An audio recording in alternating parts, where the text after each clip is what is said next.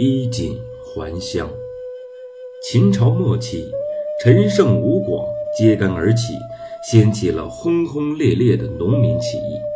很快，这股起义的浪潮就波及全国，各地纷纷响应，一时间涌出多支抗秦队伍。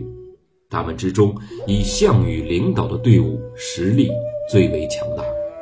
在经历过艰苦决绝的战斗以后，项羽的军队最终击溃了秦军主力。入驻都城咸阳，但是由于项羽缺乏长远的目光，他不仅纵容手下将士在城中四处掠夺，还命人处死了早已投降的秦王子婴。后来，项羽更是一把大火烧毁了秦宫，据说这场大火一连烧了三个月也没有熄灭。之后，项羽自认为已经大功告成。就想带着从城中掠夺来的美女和珍宝撤军江东。此时，一位有识之士向项羽进言说：“关中地区西击高原，东临绝剑，南接秦岭，北塞黄河，是进可攻，退可守的绝佳之地啊！而且这里土地也是非常的肥沃，物资也是非常的丰沛。将军何苦要回去呢？”倒不如留在此地，成就一番霸业。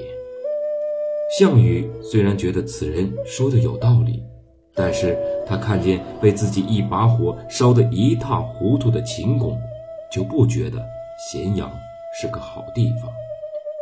加之项羽也十分思念故乡，并还是决定带兵返回江东。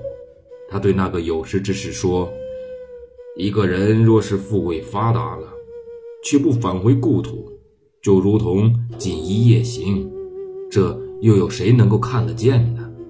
项羽未能听取有识之士的劝谏，就这样轻易地错失称霸关中，进而统一天下的好时机。最后，项羽在楚汉战争中为汉王刘邦所败，于乌江江畔自刎身亡。